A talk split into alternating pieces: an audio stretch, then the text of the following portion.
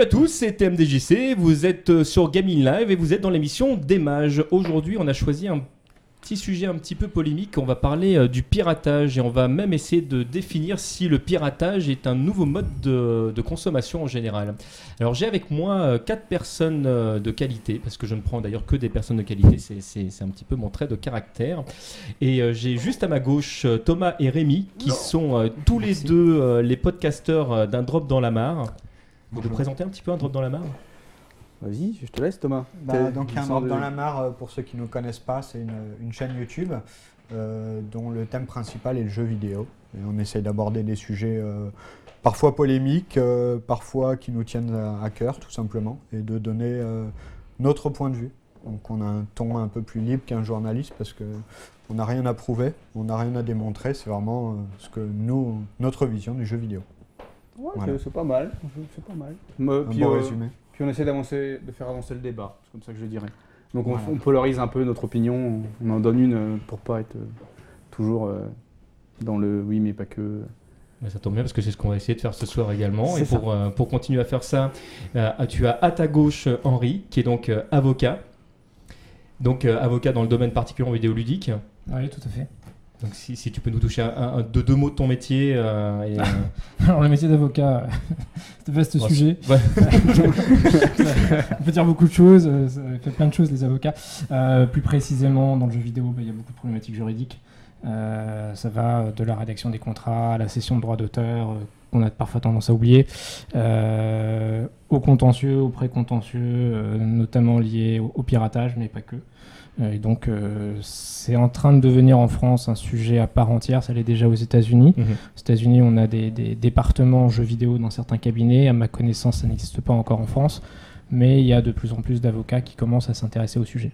Est-ce qu'on sait pourquoi ça n'existe pas encore en France? C'est juste une question de culture ou euh, Je pense que c'est une question d'enjeu financier. Mhm. Euh, aux États-Unis, aux États-Unis, d'abord, c'est plus facile de faire un procès. Euh, Enfin, c'est plus facile. C'est-à-dire que l'enjeu financier peut rapidement être beaucoup plus intéressant, les dommages et intérêts accordés peuvent être beaucoup plus intéressants. Euh, et par conséquent, on assiste parfois à des choses un petit peu folles avec des gens qui vont, qui vont croire euh, se reconnaître dans un jeu, à tort ou à raison parfois. Et il y a peut-être une culture du, du contentieux aux États-Unis qui existe moins en France. Et ce qui fait que euh, ça devient un vrai sujet aux États-Unis. Alors qu'en France, malgré tout, euh, on a des problèmes de droits d'auteur, on a des problèmes euh, de, de- détournement sur des forums, des choses comme ça. Mais ça reste noyé dans la masse, j'ai envie de dire. Doug Alves, qui est donc euh, à ta gauche, gauche, gauche, qui est donc euh, historien euh, du jeu vidéo, entre autres, parce que c'est pareil, toi, Ouais, t'as- voilà. un, t'as un CV qui est long comme le bras euh, et qui donc est avec nous aujourd'hui également pour parler de piratage. Toi, c'est un- quelque chose que tu connais très bien parce que tu es un petit peu des deux côtés du tableau, donc, donc ton avis nous sera particulièrement précieux ce soir. Alors, avant de, de démarrer au, au sens propre du terme et de, de voir tous les, tous les aspects de, de ce débat, on sait qu'en France, il est assez compliqué d'exprimer à qui appartient euh, un jeu vidéo parce que c'est souvent euh, toute une équipe et il est beaucoup plus simple souvent de, définir euh, euh, à qui appartient un film, même quand le film contient euh, beaucoup de personnes. On sait à peu près à qui appartient un livre parce qu'en général, c'est une, deux, trois personnes qui l'ont écrit. On sait à qui appartient euh, un album euh, de musique, mais c'est vrai que le jeu vidéo, c'est un petit peu plus compliqué. Comment ça se passe euh, euh, légalement parlant euh, aujourd'hui? Peut-être Henri, si tu peux nous en toucher deux mots. Oui, bien sûr. euh, ça, dépend. Toujours un petit peu pareil, mais la règle, c'est que euh, le jeu appartient à celui qui l'a fait. Donc la question sous-jacente, c'est qui a fait le jeu vidéo Euh, Alors, pour simplifier, on va dire c'est le studio qui fait le jeu. Euh, et parfois, le studio peut céder ses droits à un éditeur. Après, avec euh, les nouveaux modes d'exploitation des jeux, euh, la manière dont ils sont faits, la dématérialisation, etc., parfois, le rôle de l'éditeur a tendance à s'estomper un petit peu. Mais grosso modo, on va dire qu'à la base, ça appartient au studio, et puis le studio cède ses droits à l'éditeur. Voilà, ça c'est la règle. Maintenant, il faut pas oublier que les droits appartiennent au studio seulement s'il les a récupérés lui-même auprès de ses propres salariés.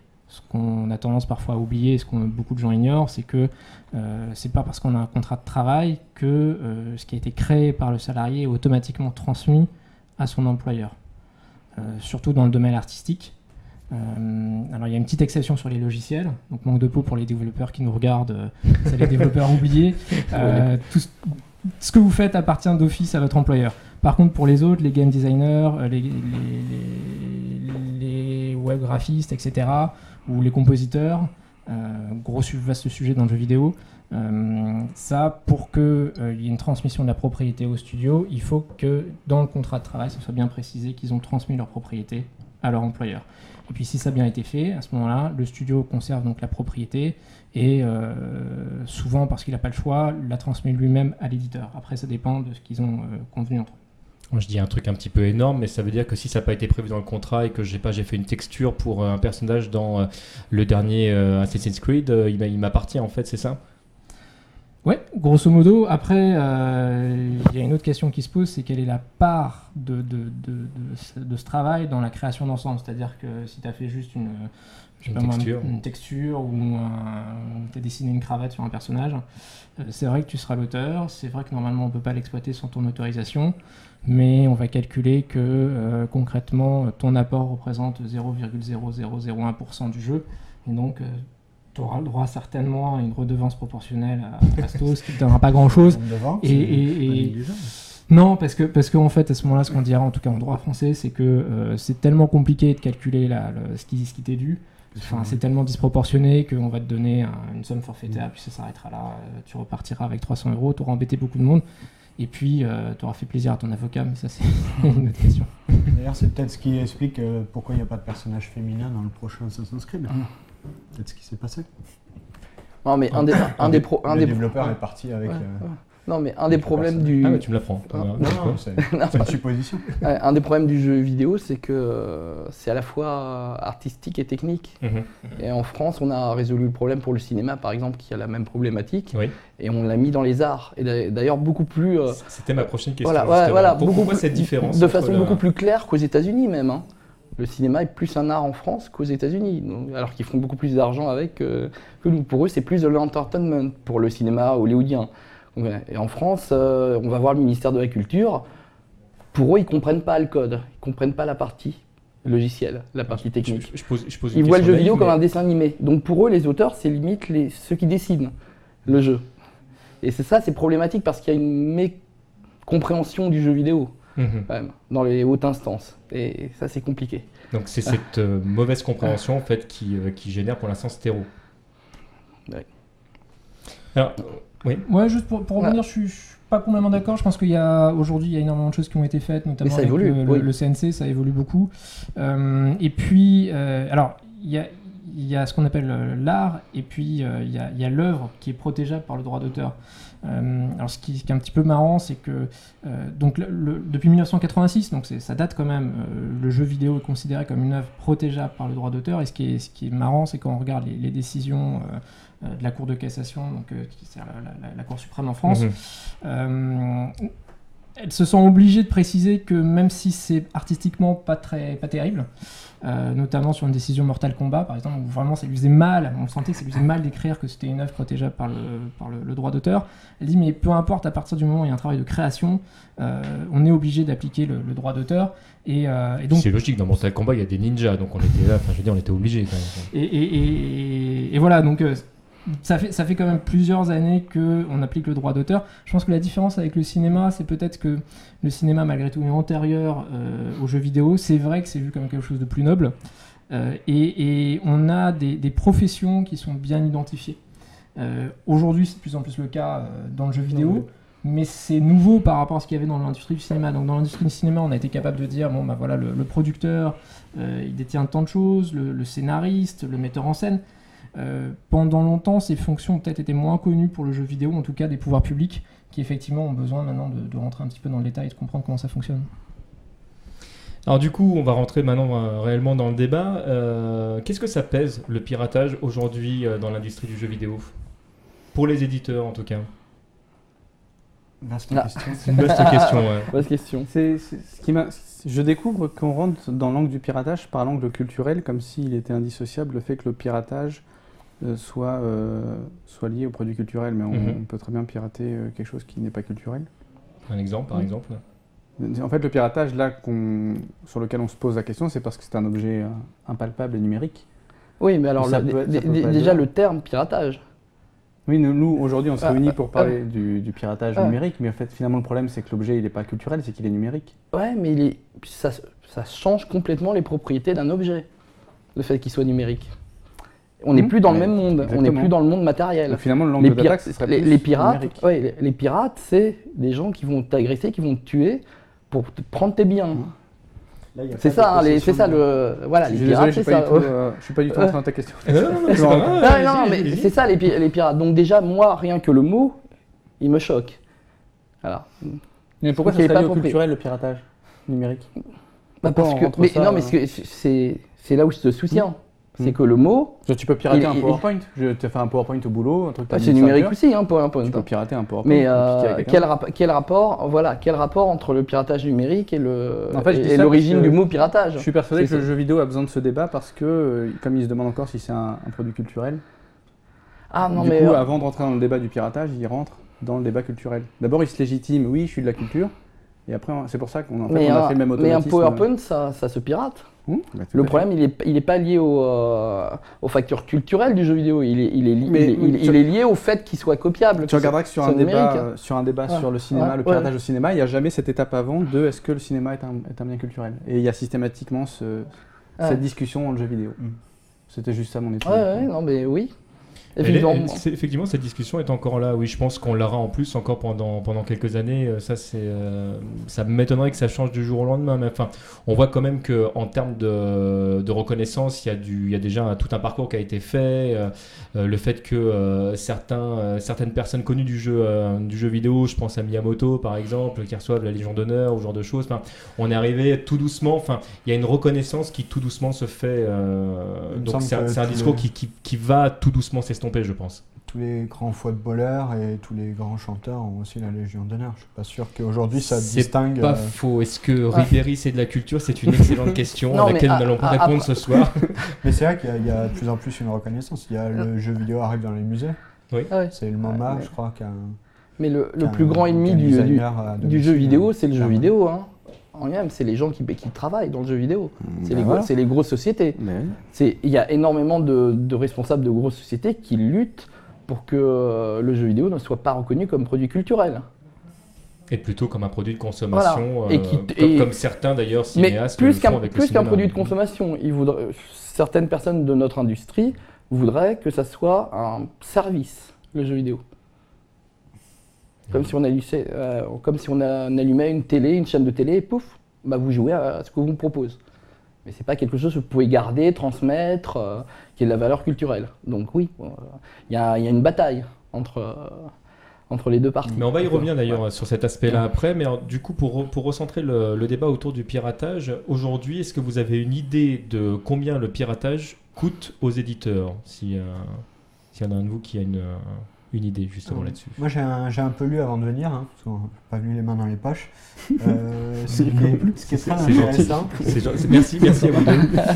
voilà, un, un peu On va, on demander aux autres de sortir, du coup, c'est ça Il y a euh, quelque chose qui m'a qui m'a fait rigoler, qui m'a marqué, c'est que euh, selon les sources, on a des chiffres complètement différents. Ouais. Euh, Il y a une notion, C'est exa- exactement ce que j'avais envie d'entendre. une notion qui m'a bien plu, c'est le, le taux de substitution. C'est le nombre d'œuvres que j'aurais pu vendre si le piratage n'existait pas. qui est une notion qui m'a toujours fait beaucoup sourire d'ailleurs. Ça Et euh, les, pour un éditeur, le, le rapport il est de 1. C'est-à-dire que une copie pirate, c'est une perte, une vente en moins. Euh, et après, j'ai lu un rapport du Parti Pirate, euh, donc qui a priori serait plutôt, qui aurait plutôt le point de vue opposé. Et pour eux, le rapport, il serait de 0,2. Ça veut dire que 5 copies pirates, ça serait qu'une seule perte, donc qu'une seule vente en moins pour l'éditeur. Donc je pense que la réalité, elle se situe plutôt entre les deux parce que on peut s'appuyer, lui s'appuyer sur le, principe des, des profils de pirateurs. Il y a celui qui va pirater et qui l'achètera plus tard. Il y a celui qui pirate et qui l'achètera jamais. Il y a celui qui pirate une musique, mais à côté, il paye un abonnement mensuel à Spotify. Est-ce que ça compense pas un peu quand même? Donc si on prend le milieu là, si on prend le milieu, ça fait quoi? Sur 10 piratés, sur 10 objets piratés, Du coup, ça serait une moyenne de 0,3. tu perds 3 jeux? Donc, sur 10, tu perds. Cette, euh, cette, cette copie pirate représenterait une perte pour l'industrie. Ah, mais voilà, c'est ça le problème. Il, il- il est évident que si euh, je prends un jeu, je le copie en, en 10 millions de fois sur mon disque dur, il y a 10 millions de pertes. Enfin voilà, si je prends la logique des éditeurs, Oui, ça euh, c'est voilà, la logique des éditeurs. c'est 10 millions de jeux qui auraient pu être vendus qui sont sur mon disque dur. Voilà, c'est mais en fait c'est- non. Mais c'est un Voilà. peu terre à terre comme Voilà. Mais c'est dans leur intérêt de dire ça aussi. Bien sûr, bien sûr, bien sûr. Je- Ouais, je crois, je crois qu'on peut pas le limiter à ça. C'est-à-dire bah. qu'effectivement, c'est- enfin, cette, cette logique de substitution, euh, par exemple, typiquement, quand on nous demande de calculer un préjudice, euh, ouais, on a tous tendance à, à faire ça, c'est-à-dire à dire bah, si, si le jeu, euh, si le jeu a été piraté, c'est autant de jeux en moins euh, qui peut être vendu. Donc, euh, ouais, et c'est pas propre aux jeux vidéo, on le fait Mm. toujours, et je suis d'accord, ça peut se discuter. Mais, mais par derrière, il y a également. euh, euh, j'ai envie de dire, le, le préjudice par rapport à l'investissement, par, par rapport à la, à la création, par rapport à l'effort, par rapport euh, au temps passé. Et c'est vrai que la contrefaçon est un des rares domaines en France où euh, on a presque, presque ce qu'on pourrait appeler des dommages à intérêt punitifs. C'est-à-dire que normalement, quand, quand- quand il y a une contrefaçon, on devrait obtenir exactement ce à quoi on a le droit. C'est-à-dire, euh, j'ai perdu un jeu, ben, je suis remboursé d'un jeu. Mm. C'est un des rares domaines où, euh, euh, en réalité, les tribunaux vont donner un peu plus que ce qu'on aurait, que ce à quoi on avait le droit. Donc c'est pas, si on veut dire, c'est pas déconnant de dire que un jeu piraté c'est un jeu en moins, même si effectivement sociologiquement c'est certainement pas la, la, la, la vérité Mm. et que je suis d'accord, il y a des, des gens qui vont pirater le jeu et qui l'ont jamais acheté. Alors, euh, Mais, mais quand même, il y a, il y a une logique certainement, non seulement de réparation, mais peut-être un petit peu de, de, de punition, j'ai envie de dire. Ouais, qui Ah, Alors, ce que, ce d'exemple. que je reproche effectivement à notre société et donc aux lois, c'est d'avoir cette logique-là qui va tout le temps être du côté de ceux qui ont de l'argent. C'est-à-dire que on va pas, on va pas prendre, on va pas prendre la logique inverse. Qu'est-ce qui a fait se développer à la fois l'informatique et les jeux vidéo? C'est le piratage. Donc maintenant, les, les pirates devraient aller mettre des procès aux boîtes pour dire bah voilà, maintenant vous avez, vous avez une, une industrie qui s'est créée grâce à, grâce à nous. Et, pourquoi- et- donc euh, récupérer de l'argent. Pourquoi? Pourquoi, pourquoi tu dis ça? C'est Bah, Parce qu'ils ont fait du marketing pour le jeu vidéo pendant de nombreuses années. Euh, iTunes n'existerait pas aujourd'hui sans Snap, euh, Snapster. Euh, les, le nombre de personnes qui ont acheté des, mic- des micro-ordinateurs 8 bits qui se sont mis aux jeux vidéo, à l'informatique, à la création de logiciels, sans, sans savoir qu'ils avaient droit à, des, lo- à, à pouvoir copier les logiciels gratuitement sur une cassette, ils n'auraient jamais acheté d'ordinateur. Quelque part, il y a une grosse partie de l'industrie qui a été construite grâce au piratage. Donc ça, ça, ça ils vont... Tu, tu mets en, tu mets en avant la- la- la- le fait que par exemple le Sony a vendu aussi beaucoup de graveurs à l'époque où, euh, où, il y a- où Oh, le jeu est passé. sans aller euh, jusqu'à là. Sans même que- aller jusqu'à là. La, la légende du la PlayStation est une machine piratable. Je, je pensais même pas à la PlayStation, Voilà, hein, voilà, là, je, pense- je pensais euh, plutôt en fait au format CD qui, qui, lui s'est énormément développé dès lors effectivement que le graveur est arrivé. Et bien sûr, et, et les cassettes audio aussi.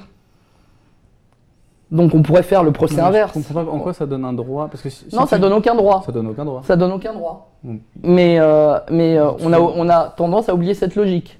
C'est que beaucoup de boîtes se sont développées grâce à la popularisation du média. Mais si tu vas au bout, ça veut dire que la boîte Bah- doit avoir de la reconnaissance pour le, le pirate du coup. Si tu Oui, voilà. Bah, je, je fais comme eux. Je Et prends ça, la, la, la- la- Et ça se concrétise je par prends la quoi logique complètement inverse. Du coup, il faudrait une tolérance au piratage. Une- Faut- faut- faudrait que des fois, oui, soit, il soit un peu plus. euh, Mais cette tolérance, Pragmatique. elle serait due, euh, elle serait due à la reconnaissance qu'on a de- des pirates. euh, Mais c'est exactement le- comme dans notre société, la, reconnaissance qu'on a. C'est exactement, moi je, je défends autant les pirates que les auteurs. Quand un truc se vend pas, on va pas aller taper sur le marketing, on va aller taper sur les auteurs. Wow, Il y a beaucoup de piratage, votre truc c'est pas vendu, donc on vous baisse vos, euh, vos bénéfices. Dit souvent ça actuellement, les auteurs ils sont pris à la gorge actuellement de partout. C'est, je vois des réclamations d'auteurs de BD, hein, de plein d'autres médias, C'est pas spécifique aux jeux vidéo c'est pas là, spécifique aux jeux vidéo. Alors, voilà, donc c'est toujours, j'ai l'impression que c'est toujours les mêmes qui veulent gagner et gagner plus, c'est les sociétés. C'est-à-dire que, que ça soit, euh, ils veulent gagner sur tous les plans. Et donc, je les trouve intolérants à ce niveau-là. C'est-à-dire, ils devraient franchement comprendre d'où ils sont venus, que ce soit l'informatique ou les jeux vidéo. C'est pas, pas venu de sociétés qui sont créées, qui sont dit on va faire des jeux vidéo. C'est venu de gens qui les faisaient gratuitement. Et ils sont, que ça soit Nolan Bushnell ou, euh, euh, Electronic Arts, ils sont pas arrivés euh, en créant le jeu vidéo. Il y avait du jeu vidéo gratuitement avant. Et ils sont venus, ils se sont dit ah, on va s'emparer de ce média et on va le vendre au grand public. Des fois, voilà. Ce que je- le seul truc que je dis, c'est qu'il faudrait qu'il soit un peu moins virulent et un peu moins agressif, être tolérant Mais il et, faut et être trouver un autre système économique, un autre modèle économique, quoi, qui remette un peu les pendules à zéro.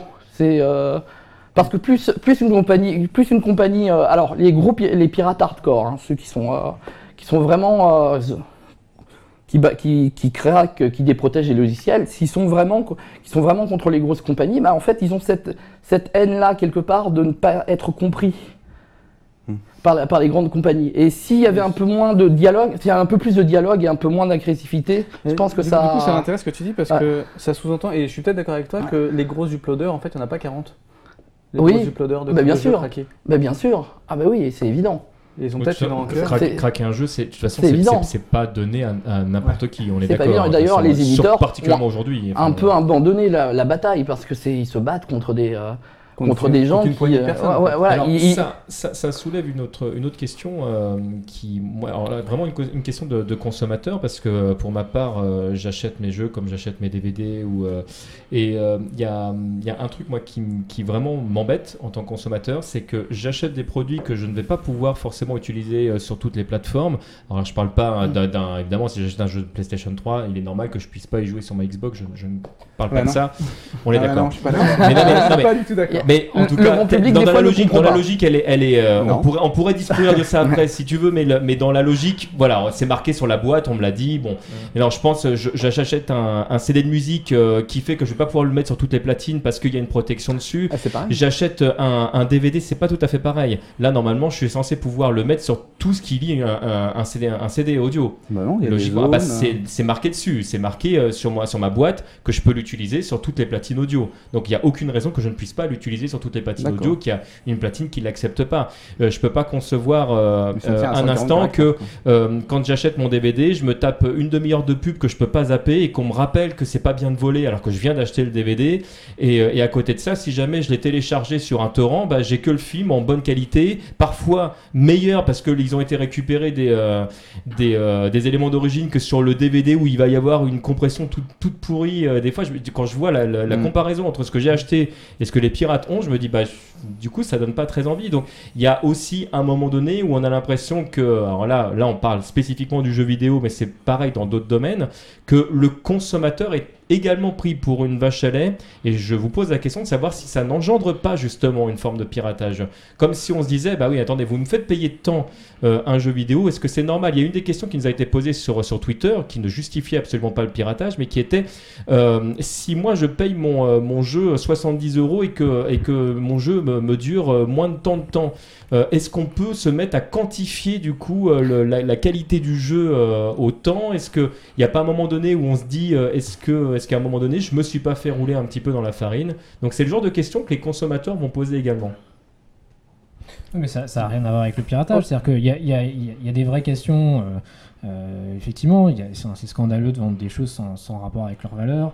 Euh, mais, mais, mais, mais basiquement, en prenant un, un- j'ai envie de dire des éléments de langage complètement opposés euh, euh, à ce que tu disais tout à l'heure, ouais, même mais- si euh, Ah, je suis sûr mais- qu'on qu'on- qu'on serait d'accord sur plein de choses, mais euh, c'est- un petit peu la loi de l'offre et la demande. C'est-à-dire que euh, euh, si un éditeur sort un jeu en le vendant très très cher et puis on constate qu'en 24 heures on a fait le tour, euh, bah, la prochaine fois on l'achète pas, c'est tout.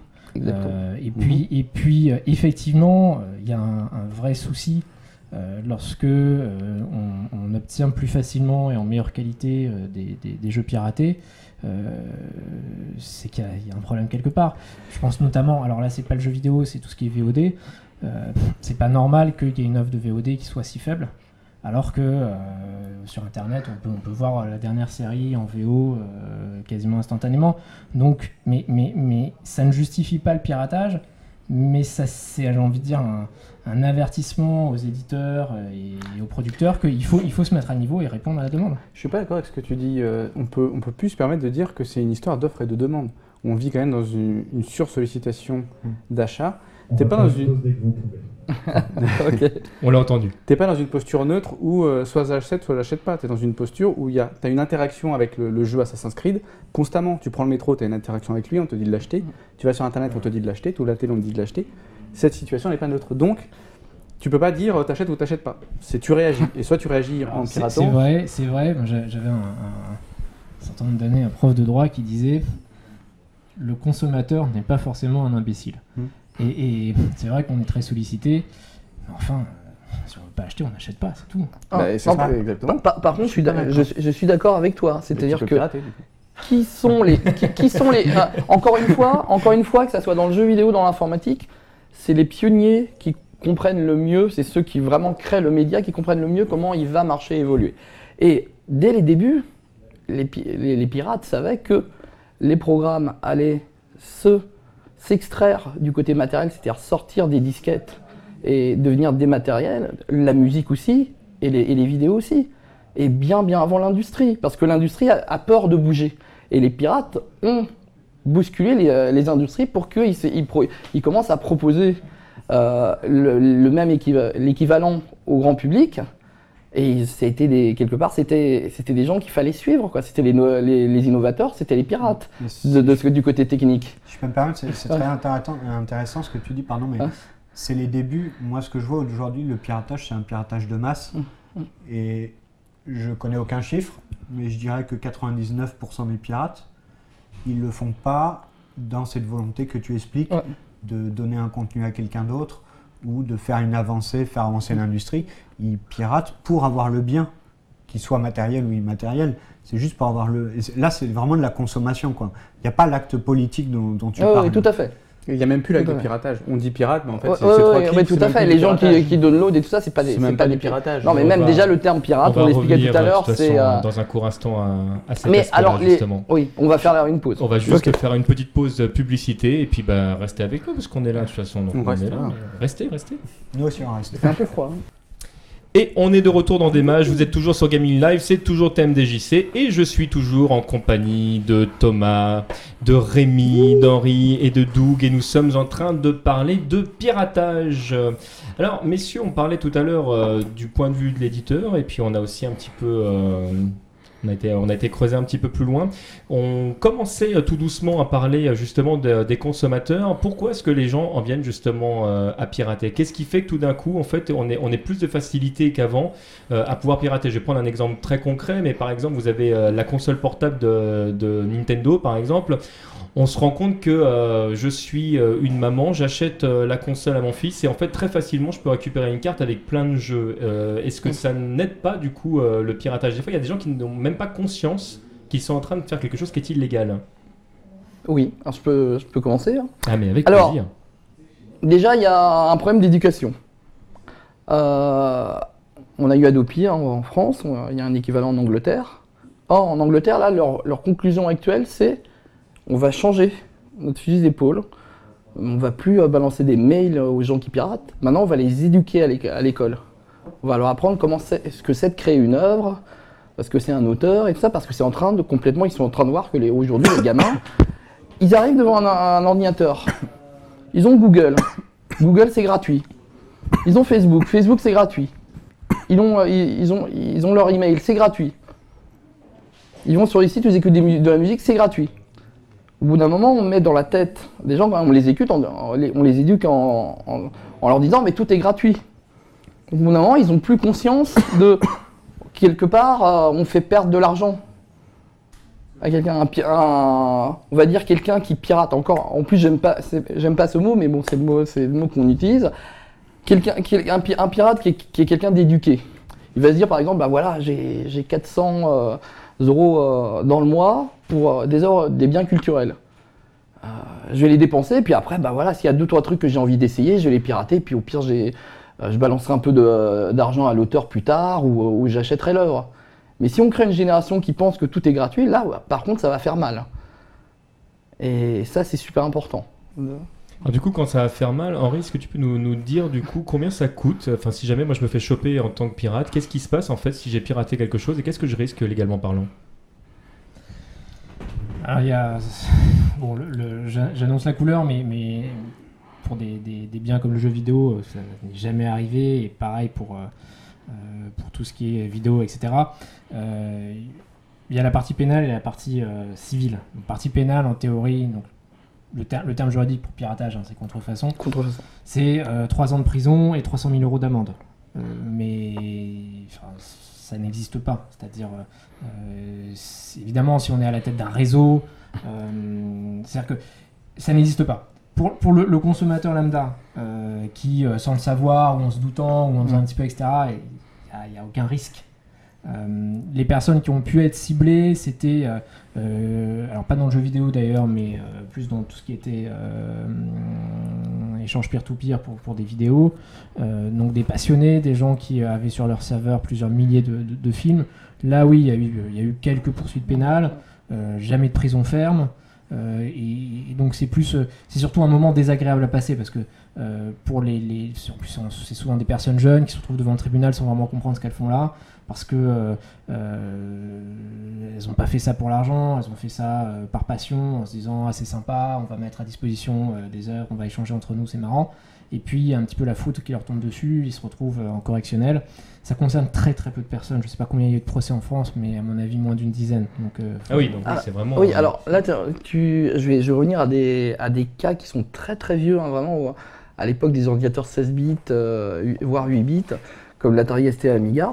On a eu, euh, moi je me rappelle de, de, de gendarmes qui, euh, qui avaient récupéré des informations qui leur avaient euh, donc permis d'a- d'avoir des adresses de, de crackers, ces pirates qui déprotègent les jeux, et qui sont arrivés, hein, qui, ont fait, qui sont arrivés à 6h du matin, et hop, ils fouillent toute la maison, et là ils comprennent pas. Ils comprennent pas. Parce qu'ils se retrouvent en face d'un informaticien en fait, qui achète souvent 12 les jeux, voilà, qui, qui souvent achète les jeux, qui les déprotège, mais qui en fait pas un commerce, qui fait pas de contrefaçon. Et là les gendarmes comprennent pas. Là ils se retrouvent face à un monde qu'ils comprennent pas. Ils disent mais c'est quoi alors ton intérêt d'enlever les protections des logiciels? Ils pensaient qu'ils allaient retrouver dans le garage des, dizaines et dizaines de copies de disquettes et qu'ils les vendaient. Donc il y a vraiment un problème de compréhension, de communication entre l'industrie, les pirates, le monde numérique. C'est quelque chose, je pense, c'est vraiment un problème de, de communication et d'éducation générale. Oui, tout à fait. C'est-à-dire que, évidemment, il peut y avoir le cas euh, de, de, ben, de réseaux malhonnêtes, euh, pour le coup, qui vont en faire leur métier, euh, qui font de la contrefaçon, mais comme ils feraient de la contrefaçon de sacs euh, Oui, Chanel, ou Vuitton, ou Vuitton, ou n'importe quoi. Voilà, exactement. Euh, mais là, et eux sont directement visés et concernés par la loi, c'est du pénal, et ils peuvent tout à fait se retrouver en prison pour ça. Mais euh, c'est pas les personnes dont on parle. Là, les personnes dont on parle, c'est des gens euh, qui, euh, bah, encore une fois, qui font ça sans se rendre compte que c'est répréhensible et euh, sans, sans réaliser. Je me rappelle, une fois, je- j'ai expliqué tout ça à des étudiants, et puis je, je voyais dans leurs yeux des petites lueurs amusées, parce que chacun pensait au, au dernier jeu qu'ils avaient téléchargé la veille. Donc c'est, c'est, c'est, c'est- il- voilà, c'est normalement condamnable, mais au jour d'aujourd'hui, il n'y a, a clairement pas de poursuites réelles qui sont engagées. La seule chose qui peut faire un petit peu mal, c'est si euh, ces personnes ont, dans une quantité non négligeable, téléchargé beaucoup de choses. À ce moment-là, sur le volet civil, elles pourront euh, être tenues de, de payer des dommages et intérêts qui seront pas forcément énormes.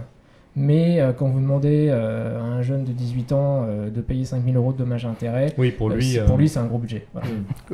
Alors du coup, c'est vrai que c'est pas toujours évident en fait de, de- de savoir où est la limite de ce qui est légal ou pas. Je vais, je vais prendre un, un exemple concret. Alors, euh, nos amis d'un drop dans la mare ont, ont fait un- une vidéo euh, autour du piratage que j'ai trouvé extré- extrêmement bien faite justement là-dessus, parce qu'il y a un moment donné, vous posez une question que je trouve assez pertinente, où, euh, où on dit, ok, euh, clairement, si jamais tout d'un coup je vais sur un site internet pour récupérer euh, un, un jeu qui m'appartient pas et que je sais que je n'ai pas payé, je suis un pirate. Ok, il n'y a pas de problème.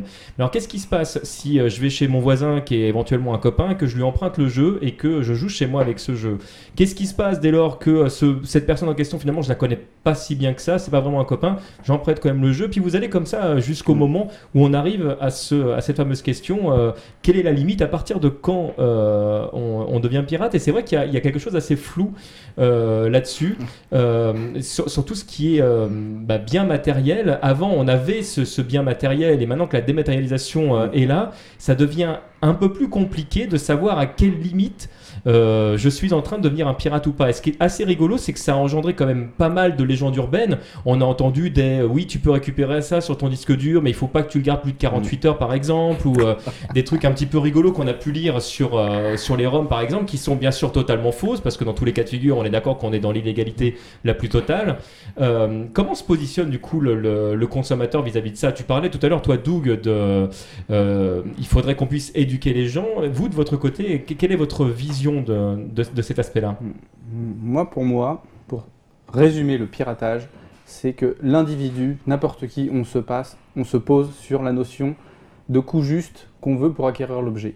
Ce coût juste, ça peut être un prix ou la durée de la tentative pour l'obtenir. Donc on peut prendre, on peut dire, pour moi, le coût juste de ce, jeu, c'est 5 euros. Voilà, on va dire euh, Watchdog, euh, je vais attendre qu'il baisse à 10 euros parce que parce que c'est pas top.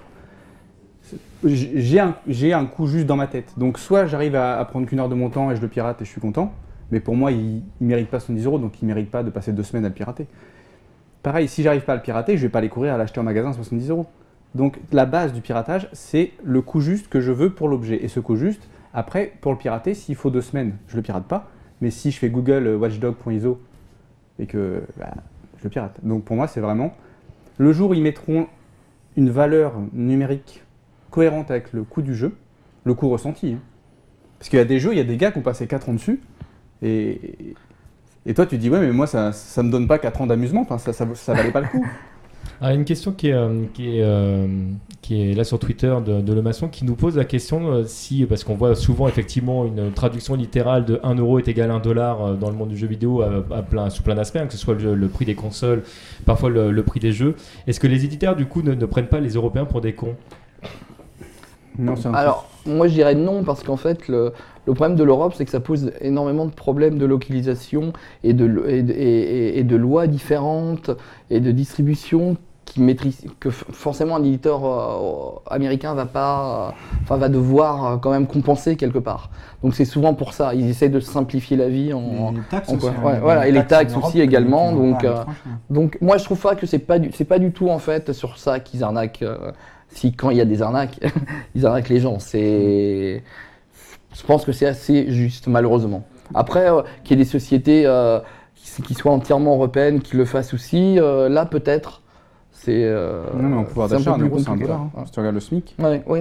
En gros, ouais, un, en plus. un euh, travailleur au SMIC, il va mettre peut-être, je sais pas, 9 heures à se payer son jeu aux US, il met 9 heures ici à se payer son jeu. Mhm. c'est cohérent. Mm. Pour continuer sur la lancée de Rémi, Oui. euh, moi je parlerais de- d'accessibilité aux produits en fait. Euh, C'est très très bien que tu en parles. euh, aujourd'hui c'est simple de pirater et au- au- on pourrait me dire que c'est aussi simple d'aller au magasin pour l'acheter, Euh, mais je dois me déplacer. Euh, personnellement, j'ai regardé Games of Thrones, la saison 5, donc tout le monde sait qu'elle n'est pas encore sortie en France. Euh, on me l'a tellement vendue, tout le net parle de cette série. Je te Et donnerai pourtant- ma carte de visite. euh, C'est ça. Tout le monde. Hein. Il y a En 10 tant- millions de spectateurs. En tant que Français, j'y ai pas accès.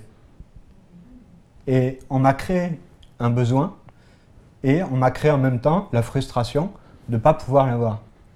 Or, le piratage me permet de le, de le voir, d'avoir accès aux besoins que j'ai besoin d'assouvir. Je pense que le, le piratage, c'est vraiment une question de... au- je, moi, moi, je suis pas d'accord quand tu dis Ouais. que, et tu, tu l'as repris aussi, que les gens, ils sont pas sûrs. Je pense que les gens, ils sont pas cons, ils savent qu'ils piratent. Aujourd'hui, tu parlais d'éducation, je pense que tout le monde est assez éduqué pour comprendre que le piratage, c'est, c'est pas bien, on le sait. Je, euh, je nuancerais, il y a quand même des, des gens, enfin on a, on a vu des, des- des cas où vraiment les gens n'avaient pas conscience de ce qu'ils étaient en train de faire. Ils se doutaient que c'était pas légal euh, à 100%, mais il y, a- il y a vraiment, enfin euh, via certaines légendes urbaines, il y a vraiment des gens qui pensent qu'ils sont en train de surfer sur la légalité. Ils pensent pas pouvoir avoir des problèmes. Ah, euh, ah oui, mais tout à fait. C'est pour ça Il- que je, il- je- je- je Ouais, le précise. Si, hein. si, je t'ass- je t'assure. Moi, j'ai Il fait faudrait de. des pourcentages. Ouais, il faudrait des que- pourcentages. C'est comme le piratage, c'est très c'est une compliqué.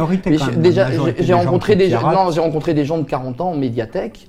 Euh, ils pensaient que tout ce qui était sur un site internet était contrôlé par les, par les États et tout ça, et que tu ne pouvais pas mettre quelque chose de pirate comme ça euh, et que ça apparaisse sur le site internet. Donc ils se disaient, bah, tout ce que je clique et tout ce que je peux C'est récupérer, une question de culture c'est- c'est c'est- c'est légal. C'est- Ils pensaient vraiment ça. Parce qu'ils n'avaient aucune culture numérique. Mais dans la C'est- majorité c'est- des pirates, euh, c'est quand même des gens qui n'ont pas force. Enfin, c'est des gens plutôt jeunes en C'est général. les jeunes, oui. Mais Le il jeune, y a, il sait il y a de plus en plus de c'est vieux pirate, qui, qui téléchargent sur, sur le net. hein. C'est- Du coup, t'es un pirate, Quelqu'un hein. qui ne fait pas partie de, quelqu'un qui ne fait pas partie de la génération que- qui a eu accès voilà, aux, euh, aux ordinateurs dans leur jeunesse. Voilà, petite dédicace Voilà. à Nathan et à Wellcook. Je ne suis officiellement pas vieux, ça a été dit. hein. Voilà, exactement. Si tu as eu des ordinateurs dans ta jeunesse, tu n'es pas vieux.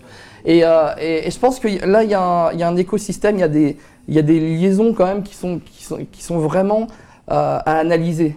C'est-à-dire qu'aujourd'hui, euh, on parlait tout à l'heure de la PlayStation, du piratage, du succès Mm. de la co- console en partie à cause de ça.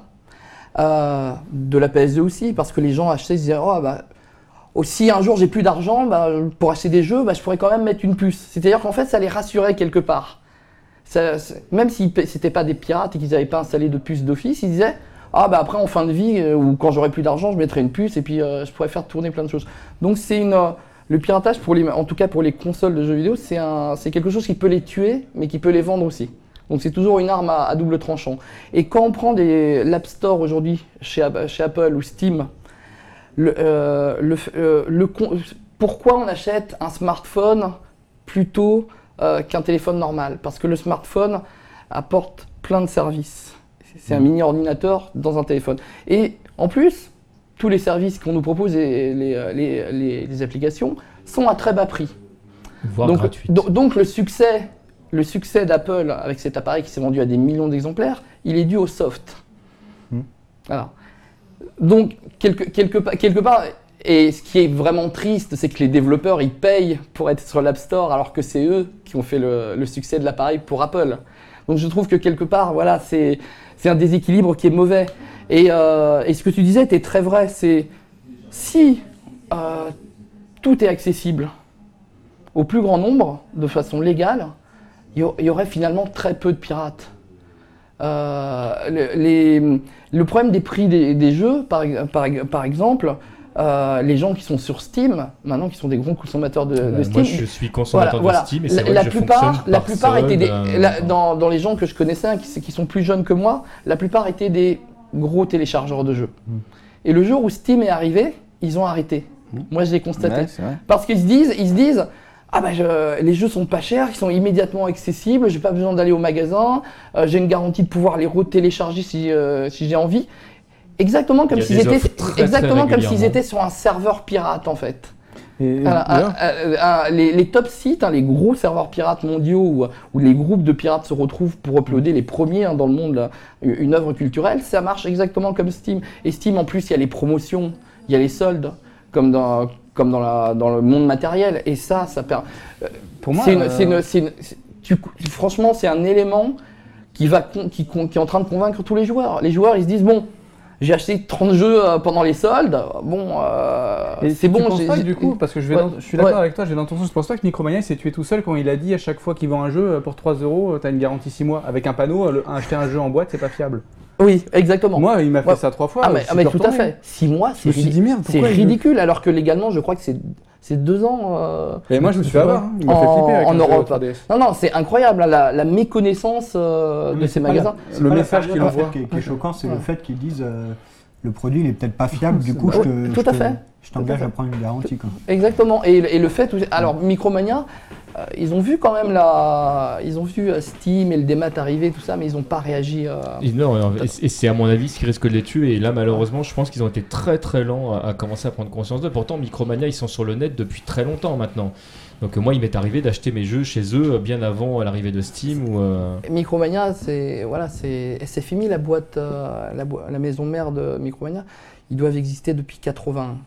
C'est la première Mais c'est- mais grosse ça- chaîne de, ma- de magasins. ils sont arrivés sur le net relativement vite. Ils vendaient hein, de la euh, micro avant. hein, ils vendaient des ca- moi, j'achetais des, ca- des cassettes Amstrad Bah, d'où le nom. chez. Micromania. hein. Oui, d'où le nom. Euh, Et du coup, tu vas, tu vas exactement dans mon sens, c'est que Ouais. le piratage c'est une question d'accessibilité. en ex- fait. Exactement. Éducation, accessibilité. on en vient, euh, ça on en va vient à une question qui a été posée tout à l'heure par, par Coquin Impact qui nous, euh, qui nous disait, c'était une de mes questions, ça tombe très très bien. En fait, le- je prends un exemple concret. Moi, il y a, y a des, euh, il y a des jeux que je- dont- au- auxquels j'ai envie de jouer euh, que je ne peux pas acheter dans mon pays.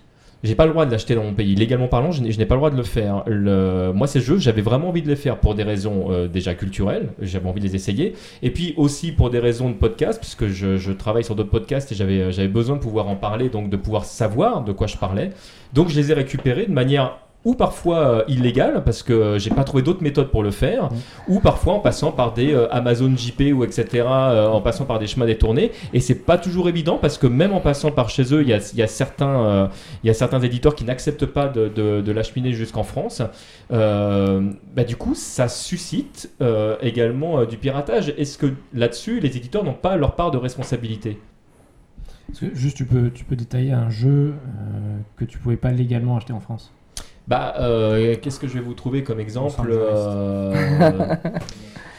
Il faudrait que je trouve, un, faudrait que je trouve un jeu sur, sur Xbox parce Un que shmup, hein, les- un par shmup, euh, un par Ah, ouais, exemple. Xbox, Comme Ketsui ouais. par exemple. Merci, voilà, très voilà. bon exemple. Pourquoi, pourquoi c'était interdit Ah bah parce que tout simplement. Alors, alors on, on a le choix, on, on a le choix de l'éditeur du Si, jeu si, a le choix sur Xbox de, cho- de choisir la, la zone Ah, de compatibilité donc de- du jeu. Et pourquoi dans le, dans le cas par exemple des, des shmups japonais, euh, ils ne mettaient pas en, en compatibilité internationale? Parce qu'ils ils- eux, ils espéraient qu'un éditeur européen, par exemple, l'achète D'accord. pour pouvoir euh, l'éditer en Ils Europe. achètent les droits d'exploitation Voilà, pour pour- certains Voilà, pays. et c'est pour ça qu'ils le en fait, faisaient. hein. En fait, C'est ça pas faisait pour partie du, plan marketing. Voilà, Voilà. ils se disaient ah, avec un peu de chance, on a quelqu'un qui va nous lâcher au lieu qu'eux ils le marché, sortent eux-mêmes. Voilà. Parce qu'ils savent que ce type de jeu plaît pas, euh, plaît pas forcément aux Européens. Ah. donc, euh, Et donc, on les de droits là en bloquer l'accès, c'est- frustrant du coup. Ouais. Ma console, elle est canadienne. On m'a on m'a acheté il y a quelques années Medal of Honor. Et sans savoir qu'elle était canadienne. Et du coup, j'ai dit au gars, bah ouais, merci, mais non. Mais Ah, est-ce que, est-ce que quand tu joues à Medal of Honor sur une console canadienne, Ah, est-ce il que les gens pas. ont un accent? Non, mais il décolle pas. C'est surtout ça qui m'intéresse, l'accent. Mais- Vous avez une question Twitter d'ailleurs. Ouais. sens. Mais on a en... Alors, lorsque des jeux anime Jap sortent en Europe grâce aux fans qui ont créé une communauté en piratant, euh, piratage profitable juste, donc c'est Jean-Michel qui, qui nous pose la question. Euh, alors je sais pas si c'est juste ou pas. En tout cas, effectivement, c'est une bonne question. Il y a des, euh, il y a des animes qui ne viennent pas jusqu'à jusqu'à chez nous. Euh, moi, il m'arrive- régulièrement de- d'en consommer euh, via des streams, par mais, exemple. euh, mais c'est exactement la, la même problématique qu'on a eu avec les RPG en France.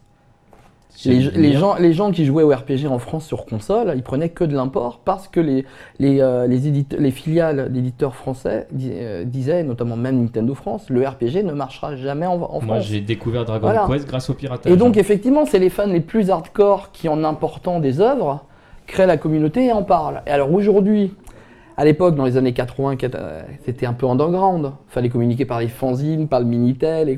Aujourd'hui, avec un, Internet qui est globalisé, qui est mondialisé, on peut plus en fait euh, créer des frontières culturelles aux œuvres. C'est impossible. C'est essayer de, c'est essayer, je sais pas, de, régler un problème de, de plomberie avec des, des Kleenex. C'est, c'est pas possible. Donc il faut que l'industrie s'adapte, qu'elle devienne globale. Sinon, c'est, ils Donc sont là, un peu- là, en fait, l'industrie est obligée de se mondialiser. Exactement. Mais pour jusqu'à maintenant, on, on explique pourquoi les gens piratent. Euh, mais est-ce que ça légitimise le piratage comme? C'est effectivement la, la- la- la vraie question, parce que euh, je pense qu'on est tous d'accord pour dire que le, le- le piratage, entre guillemets, je suis d'accord, je suis d'accord que c'est pas, que c'est pas un terme très, très approprié, euh, permet de faire avancer les choses. Ça me paraît assez évident. Euh, ne serait-ce que si on revient basiquement à, je suis une entreprise et je vais investir là où ça marche, euh, si tout d'un coup euh, tout le monde se met à pirater quelque chose, ça prouve que ça marche, qu'il y a une vraie demande et donc on va aller dans cette direction. Donc c'est- assez logique et, ça va permettre de faire venir un produit sur le marché. Donc oui, il y a un vrai travail d'éducation. Euh, c'est un peu, on est un peu leader d'opinion en quelque sorte. Tout à fait. Euh, après, est-ce que, est-ce que euh, ça le justifie? Euh, C'est toujours pareil. Il y a, il y a- il y a une question entre guillemets euh, euh, d'éthique, Mm. puis une question légale. La question d'éthique, euh, chacun aura sa position et euh, on peut en discuter très très longtemps. Euh, question légale, euh, la réponse, elle n'est pas nuancée. C'est-à-dire que la Ah oui, réponse est c'est non. vrai. Point. oui.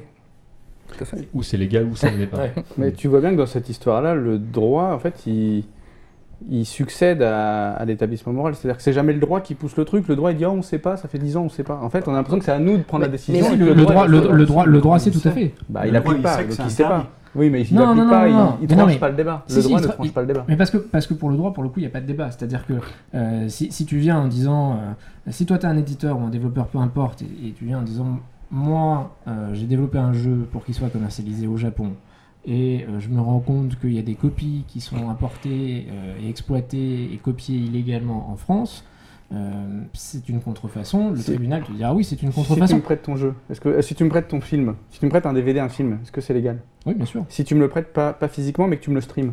Et moi, je me connecte sur internet, tu me le stream, donc je te mets en streaming.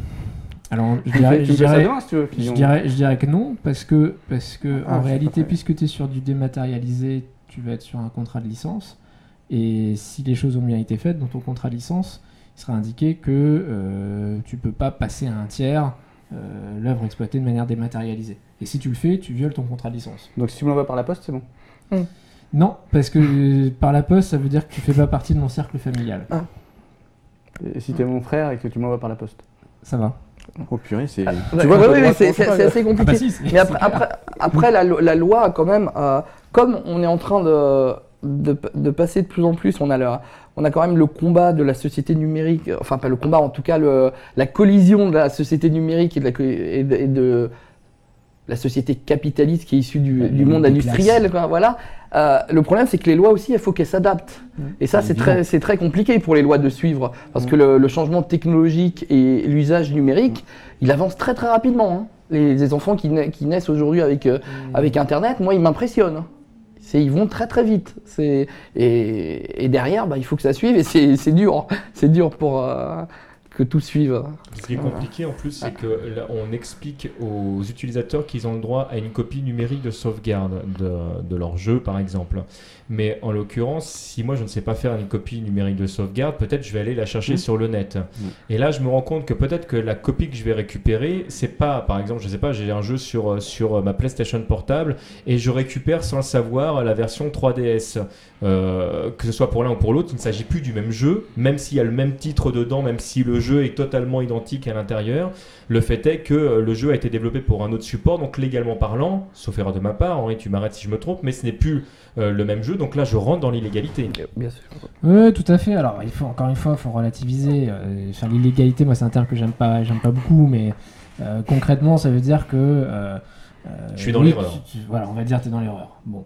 Euh, je, je voudrais rebondir juste sur, sur ce que tu disais, sur le fait qu'il y a effectivement constamment un décalage entre la technique et le droit, euh, notamment dans le jeu vidéo.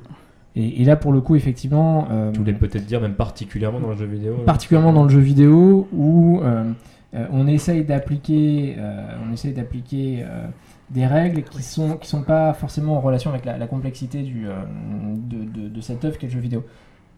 Alors, je sais pas, il y avait une question Twitter. euh, Oui, oui, Draxid qui nous pose la question en fait de savoir si, euh, un peu comme dans Diablo 3, si euh, du coup le, enfin, le fait d'en passer par des serveurs, euh, c'est l'avenir du jeu vidéo pour contrer le piratage. Si le, le fait que tout d'un coup, euh, oui, t'es- Ouais, t'allais- ouais, ouais, bah, et tout à l'heure, on parlait d'accessibilité de l'œuvre.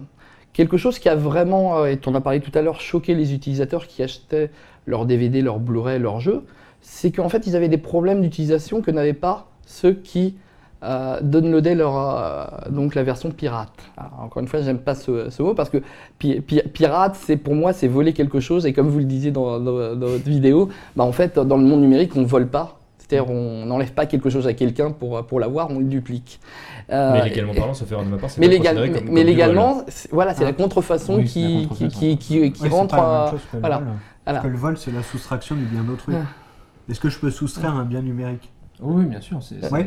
mais on n'appellera pas ça, on appellera ça pas vol, on appellera ça contrefason. Ouais, mais, d'accord. euh, Ouais, voilà. Donc, il y a une un- vraie un bien- nuance un bien entre les deux. intellectuel, C'est un bien. Voilà. Sauf que c'est immatériel alors que- Donc, donc on, revient on revient à la question. euh, euh, donc les, les éditeurs, ils se sont dit bon, on investit euh, des millions de dollars dans des protections comme euh, la Star Force, hein, qui est une protection connue pour euh, avoir des problèmes sur des tas de lecteurs DVD et CD.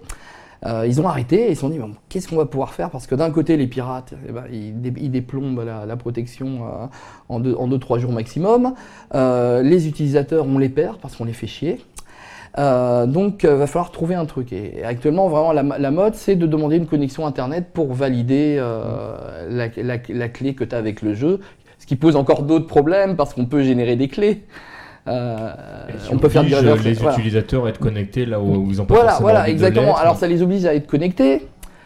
Comme des pirates font du reverse engineering, bah, ils savent générer les clés comme les éditeurs. Donc ils empêchent quelqu'un qui a, qui a acheté son vrai jeu avec la clé des fois de se loguer puisque sa clé est déjà prise, alors il comprend pas.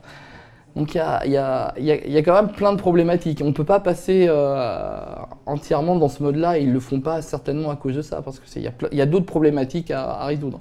Après, euh, sans compter la problématique de préservation du jeu parce que avec le cloud gaming ou les jeux en streaming ou les jeux avec connexion obligatoire, euh, bah, une fois qu'on n'a plus de connexion, on peut plus jouer. Et, et si on veut montrer ces jeux-là, euh, si ça devient euh, voilà, de la culture et qu'on veut les montrer dans 200 ans à des gens, bah, on ne pourra plus parce qu'il n'y aura plus les serveurs qui tourneront. Donc il y a- c'est énorme, c'est très très complexe. quoi, Et comme, là, euh, t'en viens à une question ah. que je souhaitais vous, euh, vous poser après. Euh, là, on parle de la préservation du coup euh, de l'œuvre. Est-ce que à certains moments, du coup, le pirate n'a pas une fonction salutaire justement pour préserver l'œuvre vidéoludique qui a tendance à disparaître parce que les éditeurs ne font pas eux-mêmes ce travail? Ah bah un, ex- un exemple vraiment très simple, on prend le Xbox Live, le XBLA sur 360, au bout d'un moment, ils enlevaient des jeux.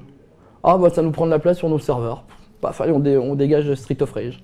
On va faire Bah, une pause. Bah le, le seul euh, moyen de trouver Street of Rage version XBLA, qui existait à l'époque, c'est la préservation qui a été faite par les pirates.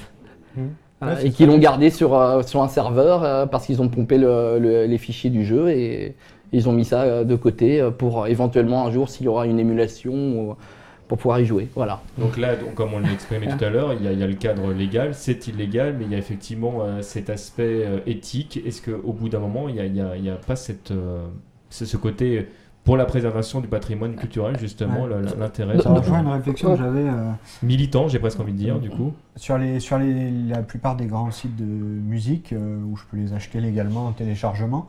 Euh, au final, j'ai les œuvres mainstream Mhm. et si je veux euh, écouter euh, la symphonie de Bach, euh, je ne vais pas la trouver sur ce site-là. Alors que du coup, je vais devoir la pirater si je veux vraiment. Ou l'acheter. Ou l'acheter en CD, mais si je le veux en dématérialisé, il y a beaucoup d'œuvres qui sont pas mainstream. Du coup, le, le fournisseur iTunes ou autre se dit que c'est- c'est pas rentable de la mettre en ligne.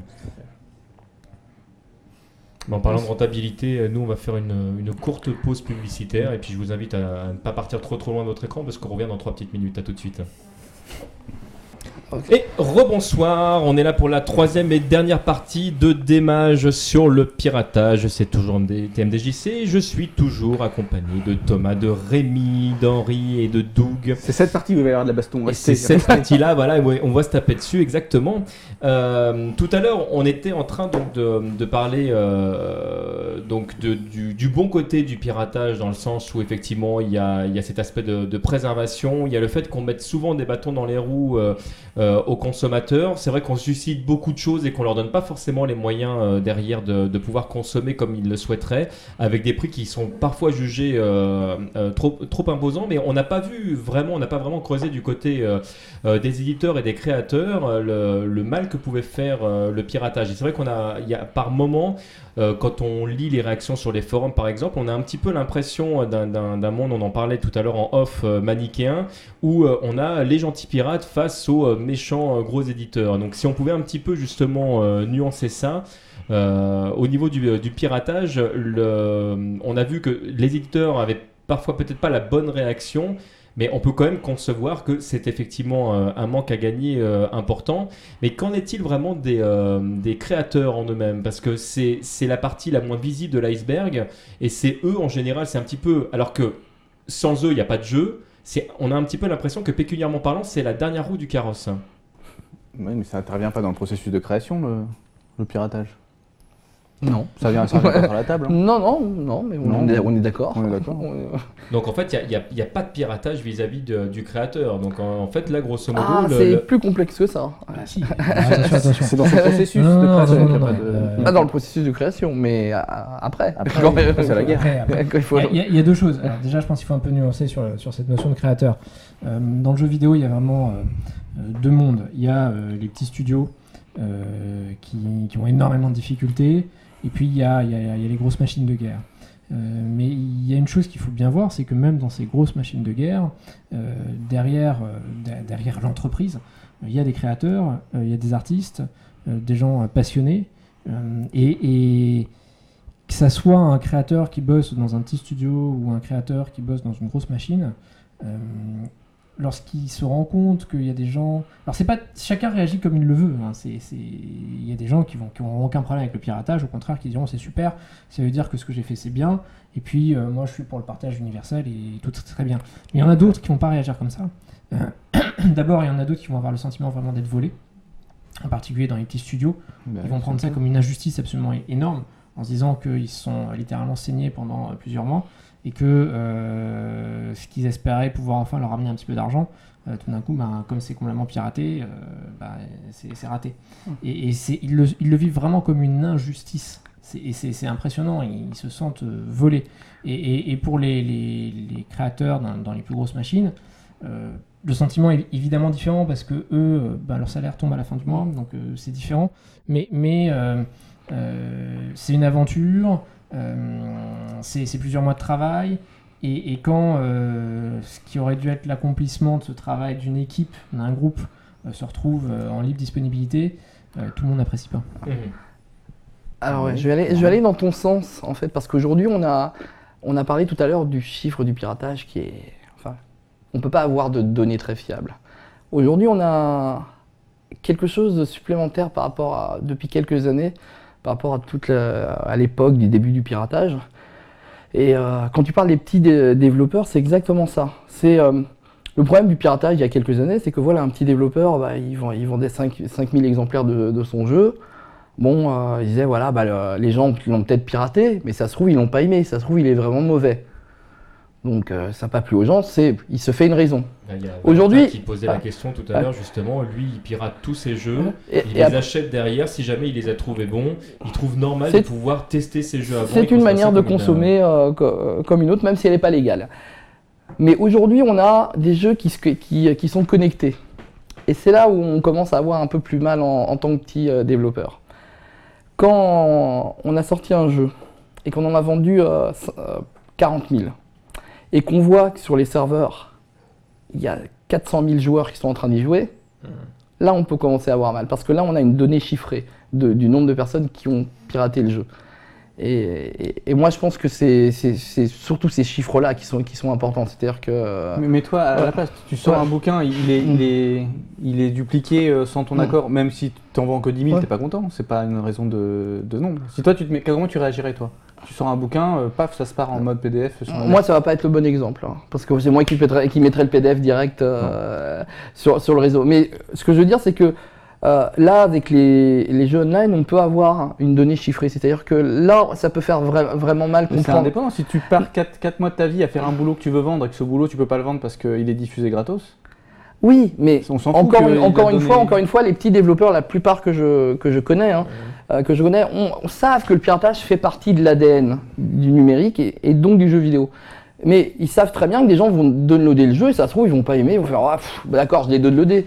Ils vont pas en vouloir aux gens qui le- qui l'ont downloadé, qui le gardent et qui y jouent pas.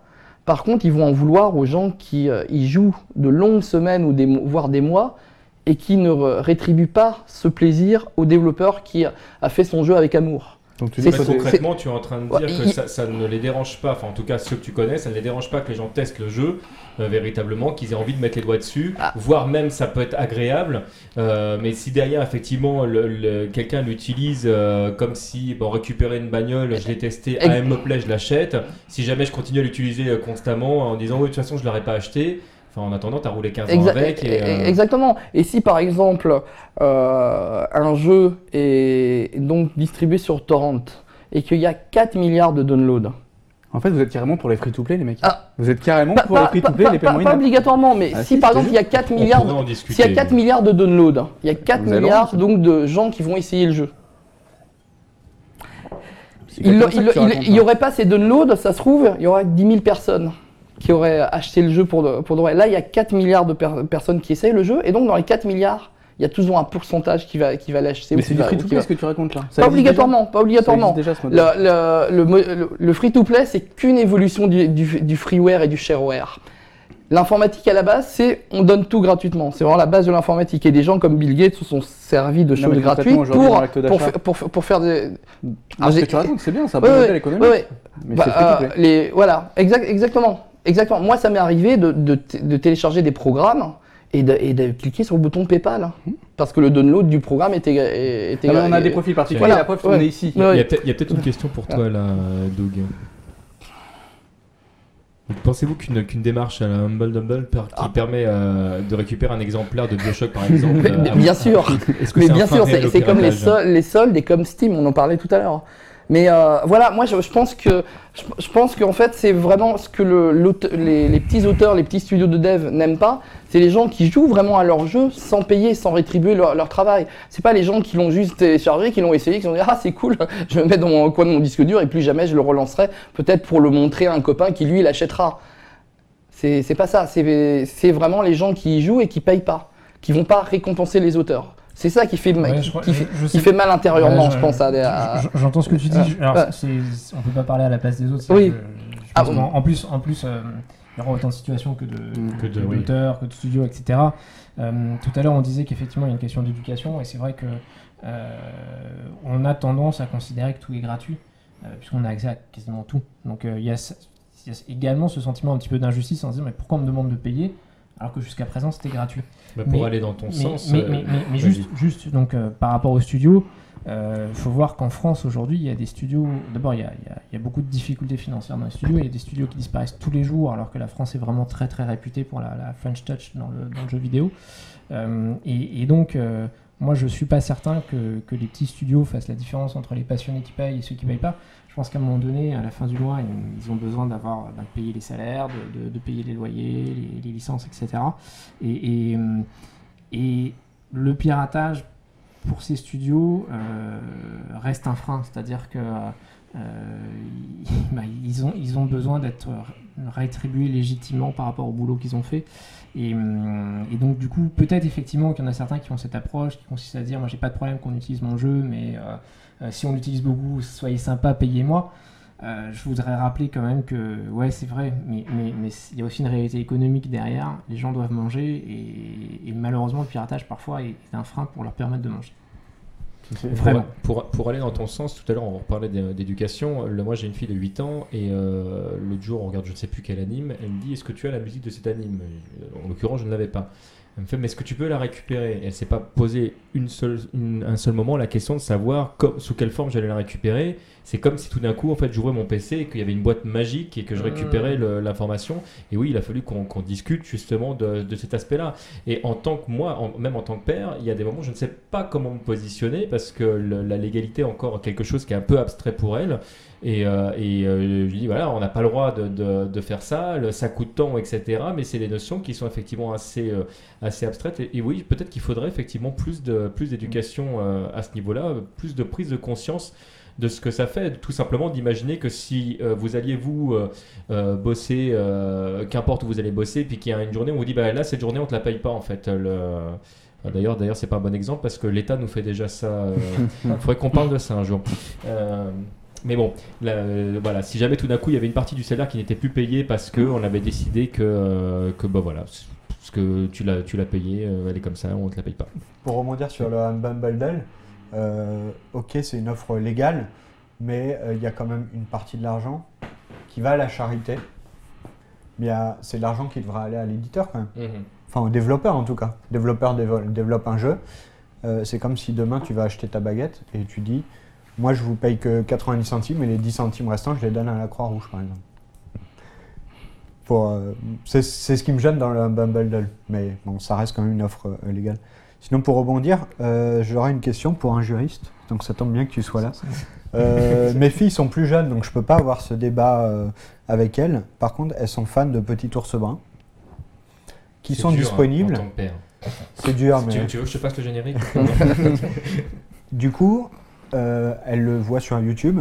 Les dessins animés passent en boucle, Ouais. alors qu'ils sont disponibles en DVD. Et à partir, la vidéo est disponible sur un, c'est légal. Mais est-ce que c'est toujours légal si au final elle passe 10 fois par jour et que j'ai pas acheté le DVD Moi, c'est pas la question. euh, YouTube est censé avoir conclu un certain nombre de contrats avec des, grosses sociétés de production. Euh, il y a eu de gros gros procès entre les, producteurs de contenu et YouTube, et euh, qui en général sont soldés par des accords, au titre desquels YouTube reverse une partie des redevances publicitaires à ses producteurs de contenu. Euh, donc euh, normalement, euh, si, si les choses sont bien faites, si euh, chacun a fait son boulot, euh, bah, à chaque fois que ta fille euh, regarde Petit ours brun, qui est fort sympathique, euh, au demeurant, il n'y a aucun problème parce que tout le monde, tout le monde est rémunéré euh, à juste titre. Là- là où il y a eu de dire euh, oui et non parce que c'est là où on vient une autre question. Il y a de plus en plus de logiciels qui permettent de bloquer la publicité. Et donc en fait peut-être que euh, là je me retrouve sans le savoir avec un logiciel que j'ai téléchargé totalement légalement.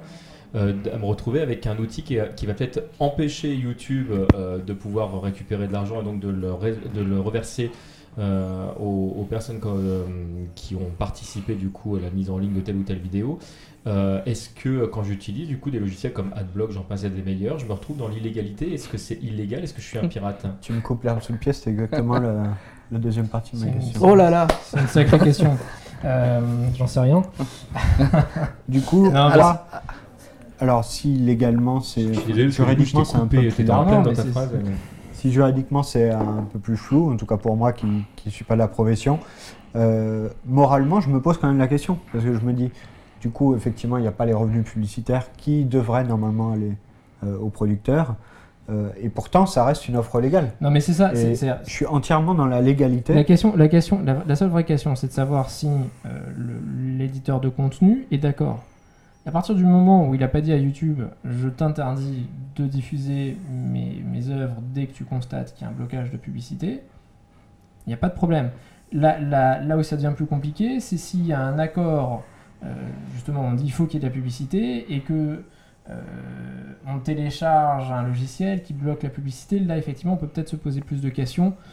Euh, c'est- YouTube, c'est quand même spécial. C'est-à-dire qu'à aucun moment, par je, exemple. pourrais, je pourrais te dire la même chose sur euh, le site de Canal Plus ou, euh, ou Dailymotion. Non, il y- alors il y aura. Alors, euh, Dailymotion et YouTube, oui. Canal non. Euh, du- pourquoi je dis c'est spécial? Parce que, sauf erreur de ma part, quand on va sur YouTube, à aucun moment on coche une petite case en disant j'accepte les conditions générales. Je suis sûr que si on regarde dans les conditions générales, il est certainement indiqué qu'à partir du moment où je suis sur YouTube, c'est que j'accepte leurs conditions générales. Euh, mais je suis pas sûr que ce genre de, de rédaction soit valable. Normalement, je pense qu'il faut, faut plutôt Il faut- il faut. et dire euh, ok, je les ai lus et j'accepte. Euh, et, et- et du coup, euh, il est probable que dans les conditions générales de YouTube ou de n'importe quel autre diffuseur, il est indiqué qu'on ne peut, pas- on peut pas manipuler, on ne peut pas bloquer les pubs, etc. Et toutes ces, toutes, ces, toutes ces chaînes ont fait d'énormes efforts justement pour lutter contre la contrefaçon, pour permettre de signaler des contenus problématiques, etc. Et je crois qu'il y a Chat qui a une question pour toi, Henri, parce que moi j'ai Et- j'ai et- retenu ton prénom. Alors, Seb, Seb, pour, pour te répondre à propos de YouTube, ils viennent de développer un outil pour contrer AdBlog, D'accord. voilà, qu'ils sont en train d'installer. Et alors, et alors donc Chad. Chad nous dit euh, les créatifs et développeurs en général sont rémunérés au lance-pierre pour 90% d'entre eux.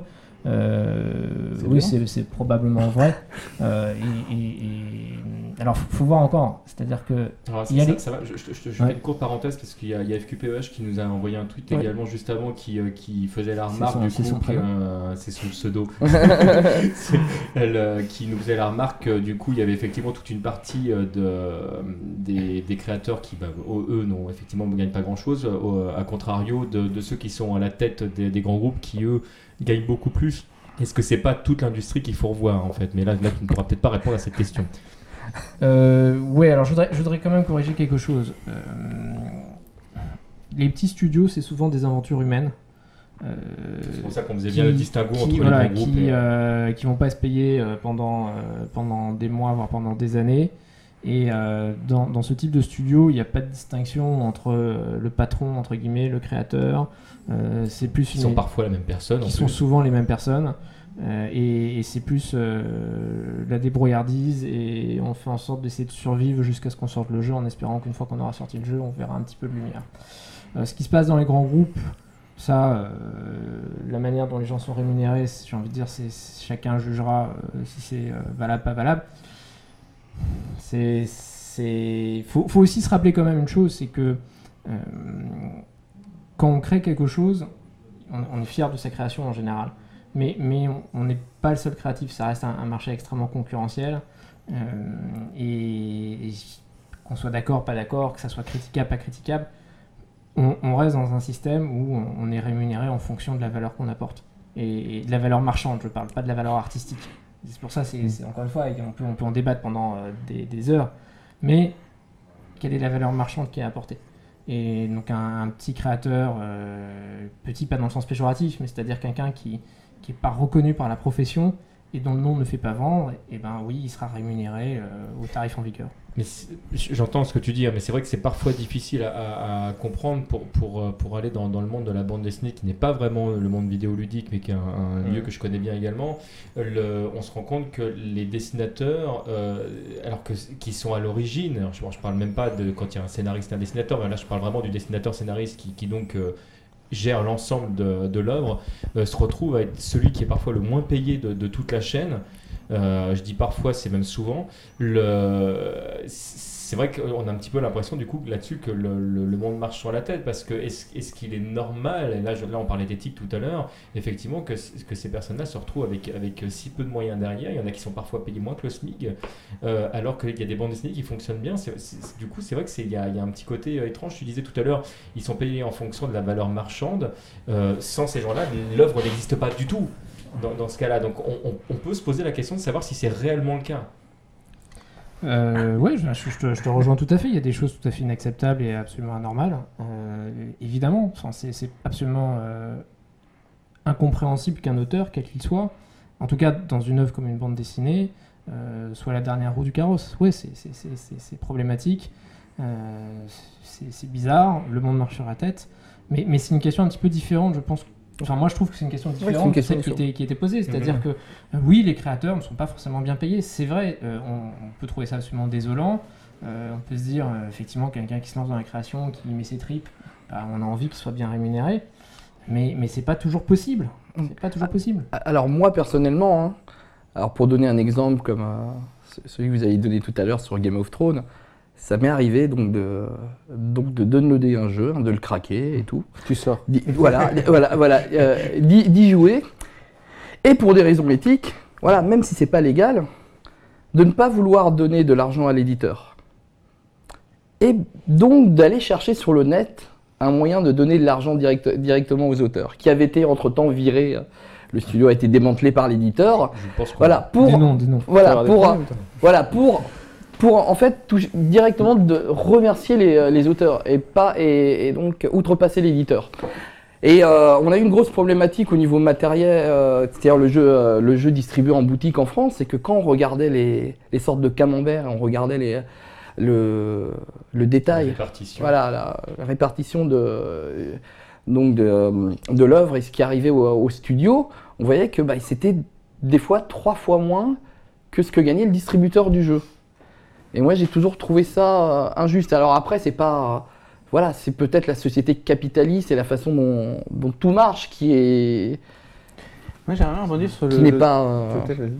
C'est intéressant ce que tu dis, pour, faire le, pour revenir sur le côté numérique, euh, l'éditeur, notamment par exemple une bande dessinée, euh, l'éditeur il n'est pas juste, euh, il pas juste là pour, pour gratter sa part du marché quoi. Il prend des risques. bien Il sûr. y a un support, il y a une édition, il faut trouver un distributeur, il y a le transport, il y a beaucoup de frais. Euh, Donc c'est normal qu'il soit rémunéré. Alors attention, là, là- là, euh, le- l'exemple que je citais tout à l'heure était vraiment, euh, le- je, je- mets de côté les frais engagés, etc. Je parle de, de- de ce que les uns et les autres euh, récupèrent à la fin. Ouais. Donc la, la masse financière qui, est, qui est gagnée. euh, Est-ce que c'est pas la hauteur des risques qu'il a pris quoi?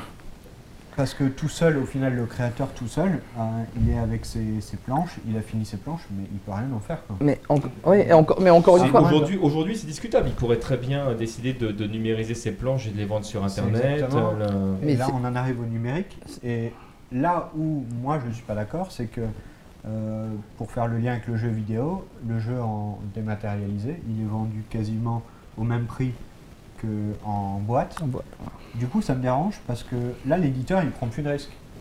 Il n'a pas, il a pas engagé tous ses frais de distribution euh, il y a- il reste le côté marketing, ça c'est toujours le même, mais il, y a- il, il prend plus autant de risques parce qu'au final, l'éditeur il donne une version à Steam et Steam il va faire des copier-coller. Le, le coût marginal du jeu, il est nul. Ouais, bien sûr. Et donc, Même, même le stockage moi- des serveurs, c'est pas si énorme que ça. Hmm. Et ça tend de moins en moins Ouais. à l'être. bien sûr. hein. Et, euh, Et là, qui- ça me pose un problème, effectivement. Ça me pose un problème que l'éditeur ait toujours une plus grosse part sur le numérique que l'auteur. Moralement, moralement. Mais ça me l'intelligence des gens, des gens comme Steam, comme Apple avec euh, iTunes et ça, ça a, été, ça a été de prendre le modèle des du piratage en disant bah voilà, nous euh, on, on va- on va baisser énormément les coûts et après on divise ce qu'on gagne entre, entre nous et, et- et l'auteur directement en bypassant la distribution, les transporteurs, les. euh, C'est pas tout à tout fait le même modèle. Voilà. mais, mais euh, exactement, quoi. C'est et, et c'est donc c'est euh, vraiment impensable que tu payes le jeu 60 euros en boîte en magasin avec tout ce qu'il y a entre euh, la création et toi C'est même pire que ça. et, et parce que 60 euros en, en- en download. C'est- C'est C'est incompréhensible. même encore plus pervers Et- que ça parce que dans la matière réellement, euh, sauf si tu vas l'acheter dans des grands groupes comme Micromania et c'est absolument pas pour critiquer. hein. Mm. Mais euh, la- la- la- non, non, mais là vraiment non, c'est- détaché de, de, de- de tout émotionnel. Il y a plein d'endroits où ton jeu réellement tu vas le payer entre 40 et 50 euros euh, totalement légalement, euh, sans, sans promotion, sans rien. C'est juste qu'il est vendu ce prix-là et que si tu vas le chercher sur le Xbox Live ou le PSN, bah, tu vas le payer plein pot. Donc tu le payeras même plus cher souvent en dématérialisé là, c'est hallucinant. Et euh, souvent, une, euh, une raison qu'ils donnaient, justement, quand on avait posé les questions, les journalistes surtout de jeux vidéo, euh, au tout début, quand il y a les premiers jeux à downloader de plusieurs gigas qui ont le même prix que le, jeu en, matériel, ils, ils ont demandé, la première chose qu'ils ont fait, c'est qu'ils ont demandé aux éditeurs, mais pourquoi? Expliquez-nous là, parce que là, on veut comprendre. Et la première raison que donnaient les éditeurs, c'est que, ah, bah, c'est pour sauver les magasins. Micromania, c'est caca. C'est- Donc, moi, je, moi, j'y crois pas une seconde hein, non, à c'est cet un argument, argument mais, purement marketing, Bon. c'est sûr. mais bon. Il y a Coquin Impact qui nous pose la question de savoir si euh, le piratage n'est pas, est pas un système punitif en fait vis-à-vis des éditeurs. Bah, ce qui est marrant, c'est que le, le parti pirate, donc qui, euh, pour schématiser, c'est pas un parti qui est pour le piratage. hein, ils sont, Il nous a piraté, c'est pas que- Oui, vidéo, oui, enfin, bien qu'on se soit fait pirater nous-mêmes par Le- le, parti pirate. le nom pirate est... assez, assez cocasse comme Il, il- avait mis l'embed du. Il avait download sa- la, la vidéo du 2 minutes sur le piratage. Il l'avait mis sur sa, sur sa page YouTube à lui, en premier plan. Et même en lui demandant poliment euh, de l'enlever, il me dit non. Enfin, il m'a même pas répondu. Quoi. Et en fait, il me répondait quand- avant de savoir c'était quoi le sujet. Donc là, tranquille, ça va, ouais, machin. Et dès que je posais la question, boum. Donc j'ai resté une deuxième tentative, pareil, même cirque. Ça va, ouais, je peux avoir ton mail, ouais. Tu peux me l'enlever Hop, pas de réponse. Alors, alors, il faut peut-être parler de- de- des tout débuts de l'informatique, avant, avant qu'il y ait des boîtes comme On Microsoft. balance, on balance. C'est vrai, non, non, mais on, qu'est-ce qu'on, le tout début de l'informatique, c'est un, un informaticien qui file son programme à un, à un autre informaticien. Il se file donc deux programmes qui sont pas les mêmes. hein. Ça peut être un, un utilitaire, l'autre un jeu. Et en plus, il file les sources avec. Donc, euh, tout ce qui est mouvement open source, ça, ça vient de là, ça vient des bases de l'informatique. Euh, comme ça, on a un programme fonctionnel et en plus, on peut regarder dedans, l'améliorer et apprendre de l'expérience de l'autre euh, programmeur. le vendre. Ouais, ouais. Non, mais le vendre, ça, c'est des, des gens, euh, des gens qui arrivent après, plutôt dans, au début des années 70 avec les premiers ordinateurs euh, personnels. Et pourquoi le piratage? Pourquoi il y a des gens tout d'un coup qui, a- qui sont des programmeurs et qui se disent voilà, j'ai déprotégé les protections que mettent les boîtes qui vendent. Donc, ils sont, on est arrivé dans la période commerciale donc du, du logiciel. Parce que souvent, c'est un défi. Ça, il ne faut pas le négliger. Quand tu mets une protection pour empêcher de voir le code d'un autre programmeur, lui, il n'a qu'une envie, c'est on enlève la, protection. Et parce que les, bases de l'informatique, c'était de pouvoir voir le code des autres et apprendre pour faire progresser le média, plus rapidement.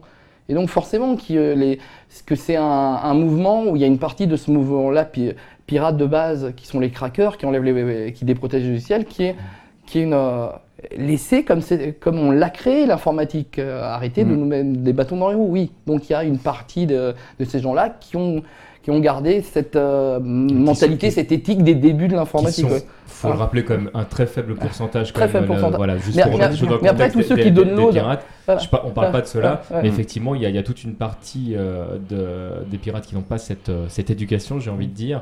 Le, mais ces personnes-là, effectivement, eux, c'est c'est plus le côté, euh, j'ai presque envie de dire ludique. Euh, de, de comprendre comment c'est fait. de- C'est comme un challenge. C'est comme les gens qui aiment les, les, euh, les énigmes, les puzzles, où on se disant, ok, Mm.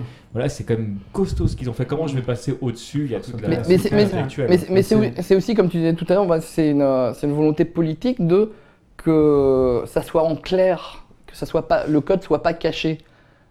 Qu'est-ce que, qu'est-ce que fait le, Est-ce que le programme qui tourne, il est, Il fait des choses à mon il fait insu. des choses, voilà, il Mm. fait des choses à mon insu. Est-ce que c'est quelqu'un qui, me- c'est un programme qui me sert ou c'est un programme qui me trahit Ça, c'est quelque chose aussi qui est, euh, Alors, qui je est important. pense que si Ah. la plupart des utilisateurs de Facebook, par exemple, Mm. de Twitter et autres, savaient tout ce que ces, ces logiciels faisaient derrière leur dos, je pense que beaucoup arrêteraient de M- les utiliser. Moi, je serais pour appliquer les lois de la robotique euh, d'Isaac Asimov au programme Ouais, aujourd'hui. Et il y aurait une ouais. tonne de programmes aujourd'hui qui seraient interdits Mm. légalement. D'ailleurs, vous savez que si euh, demain Skynet prend le contrôle, les deux seuls survivants, c'est les créateurs de Google Ah qui ont mis dans l'algorithme de recherche leur nom avec euh, la phrase euh, ne me- je, suis, je ne suis pas une cible. Ah, C'est sympathique. C'était une blague de leur part. C'est très drôle. Mais ça plutôt, plutôt drôle. Mais ils ont beaucoup d'humour. hein. Est-ce que j'ai le temps de revenir sur la phrase que tu avais dit euh, sur- Écoute, il nous reste exactement 9 minutes. Oh là là là là Euh, Quand tu parlais de mettre ton jeu PS4 dans la Xbox One, c'est quelque chose avec laquelle j'avais parlé avec Thomas il y a deux jours, en disant, puisque les deux consoles... Deux se- jours, so old. Ah ouais, c'est vrai. Ça met sur Internet, là. La Xbox One, je l'ai acheté. Et euh, Killzone, je l'ai acheté. Si je trouve un moyen de le faire tourner sur ma Xbox One, en quoi c'est illégal? Les deux ont été Tout seul, entre quatre murs, dans tes chiottes. Personne Ah, te voit, personne t'entend. C'est une vraie question qui Ah, posée. oui, Là, Ouais, moi, je euh, je me tournerais vers Henri, mais, euh, mais, mais où, est, comme ça, où est l'illégalité justement? Bah, euh, parce qu'en fait, Alors, c'est- alors, je vais te donner, une- seul, je vais te la raison vraiment, euh, technique historique. Dans tes toilettes. hein. Euh, le premier éditeur indépendant dans le, mi- dans le milieu de la console, c'est Activision. C'est 79. Ces gens-là sont partis d'Atari. À l'époque, pour faire un jeu sur Atari 2600, Oui, ils l'ont fait, ils Faut- être employé d'Atari. Il n'y a pas ce- cet écosystème de t'achètes une licence et des dev kits et tu vas faire ton jeu. Euh, ils vont gagner leur procès à Activision parce qu'ils ont développé leur propre dev kit et que, et ça c'est la raison est très importante, la console n'a pas de protection qui empêche le développement externe, Oui, bien sûr. qui accepte du, du code non signé.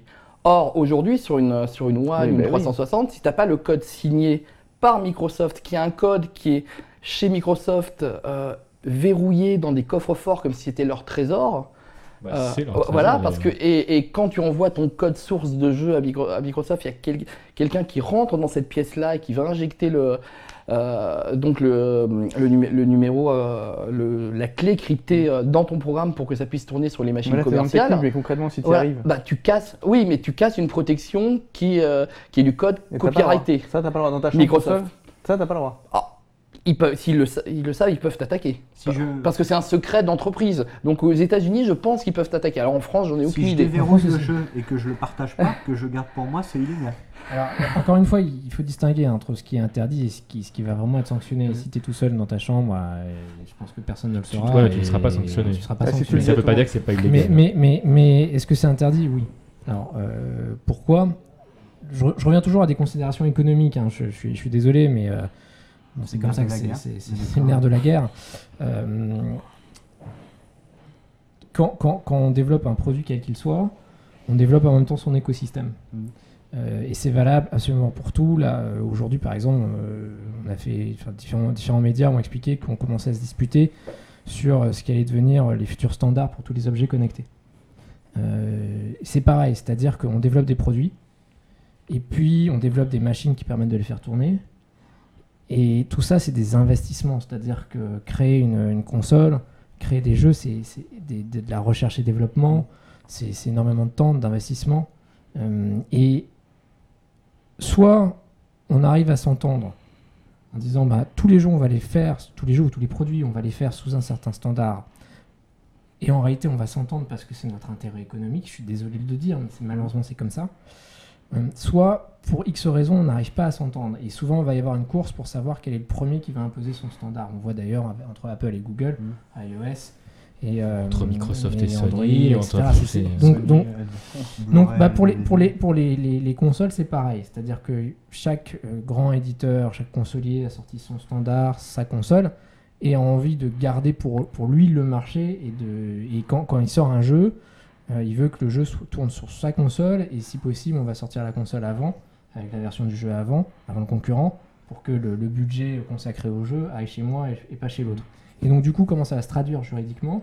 Eh ben, au moment où on télécharge le jeu ou on l'achète en magasin, peu importe, dans la licence, parce qu'encore une fois, on- en réalité, on n'est pas vraiment propriétaire, c'est comme si on avait une espèce de, de super loca- droit de location. C'est bien marqué qu'on ne peut pas faire tourner le jeu sur une autre console. Et c'est pour ça que c'est interdit.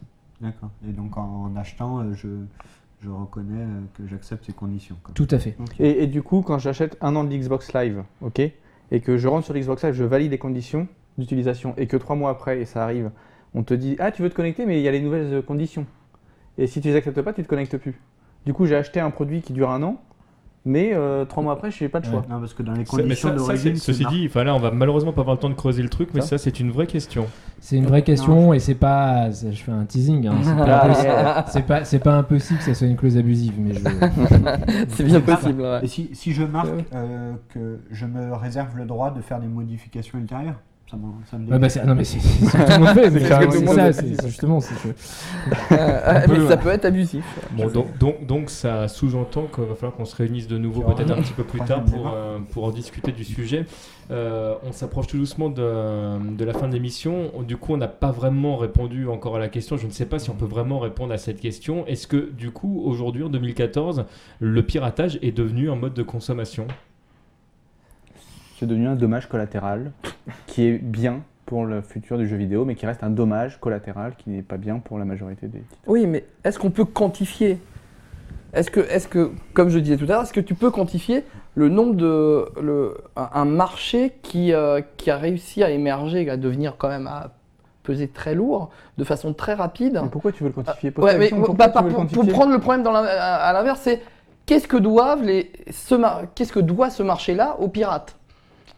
Parce que si tu veux quantifier le- les dommages collatéraux, comme tu dis, du piratage par rapport aux œuvres qui se vendent, se vendent en payant, est-ce que, par exemple, une, une machine vide, une, coquille, une, console sans, euh, à l'époque c'était ça. hein. à l'époque, c'est acheter un Amstrad 6128. Si t'avais pareil, pas, si si les PS4. jeux piratés, tu lâchais pas Mais tu le, le- ton, en fait. ton, tu- ton, euh, ton Amstrad. hein, tu lâchais pas. La- le, mar- le marché donc ne se serait pas. Oui, je- aussi rapidement, voilà, voilà. Du coup, tu dis, comme je les éduque, en les piratant, j'éduque l'industrie, comme je les éduque, elles me doivent quelque chose. Mais non, quand tu t'énerves contre quelqu'un dans la rue, tu l'éduques parce que tu lui dis un truc, tu prends de l'énergie pour lui expliquer un truc, mais il te doit rien. Ouais, moi, sur, sur, la, question, euh, est-ce que, ça fait partie de la consommation Euh, Je pense qu'on peut, en discuter, on n'aura pas forcément la, même opinion. Je pense qu'une chose est sûre, par contre, c'est que c'est un fait, ça existe, et que euh, l'industrie a besoin de- de le prendre en compte, et peut-être qu'aujourd'hui, ils ne le prennent pas suffisamment en compte. Bah, le problème, c'est que on a un outil qui permet la copie et des fois, les compagnies ont fait comme si euh, ça n'existait pas ou comme si c'était euh, euh, éliminable quoi, de, de l'ADN de, de la machine, alors que la machine, elle est faite pour- avec de la mémoire pour copier des 0 et des 1 et les, et les recopier et les transformer. Comment on peut empêcher en fait euh, euh, la- la- sa fonction de base, comment on peut l'empêcher Voilà, c'est pour. en- Moi, je ne vois pas la problématique euh, tant qu'il y aura de l'informatique, il y aura du hack et il y aura, il y aura de la copie et euh, il faut euh, en prendre, en prendre compte ce fait, cet état de fait euh, bah, de la, et l'admettre, quoi, tout simplement. Quoi, c'est- à peu C'est près. un Voilà. contrôle C, contrôle V.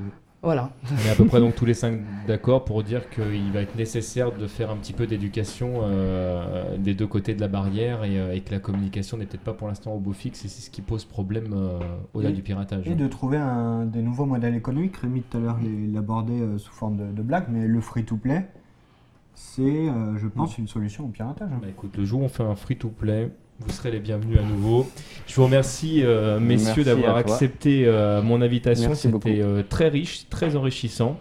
Euh, voilà, je rappelle rapidement donc euh, Douglas euh, qui était avec nous ce soir, Henri qui s'est chargé de la partie légale et Rémi et Thomas. Donc je vous invite à aller, euh, aller voir euh, sur le net euh, un drop dans la box, dans, dans la mare, pardon, je vais y arriver, pas dans la box. je sais pas pourquoi dans la box, parce qu'il box live probablement. Puis je, je reviens parce que tu, tu bosses aussi avec euh, MO5 et puis euh, il y a, y a quelques, quelques vidéos que je vous invite à aller voir aussi euh, qui sont faites par MO5 euh, notamment, euh, c'est- je suis en train de chercher le nom du, du podcast, c'est Hard. euh, Very Hard. Very, Ouais, Very Very Hard, Hard. je suis en train de le chercher, qui est vraiment Bah, très très bien. On fait des podcasts aussi. hein, Euh, bah, voilà. Il y a les deux, euh, voilà. J'ai- les podcasts, je les ai pas encore écoutés, alors que j'ai vu, j'ai vu les vidéos et euh, pour apprendre comment fonctionne. bah, si jamais vous, avez- vous êtes curieux de savoir comment fonctionne une machine, justement, surtout les machines que vous avez vues quand vous étiez plus jeune, je vous invite à aller voir ça. Moi, je vous donne rendez-vous dans 15 jours.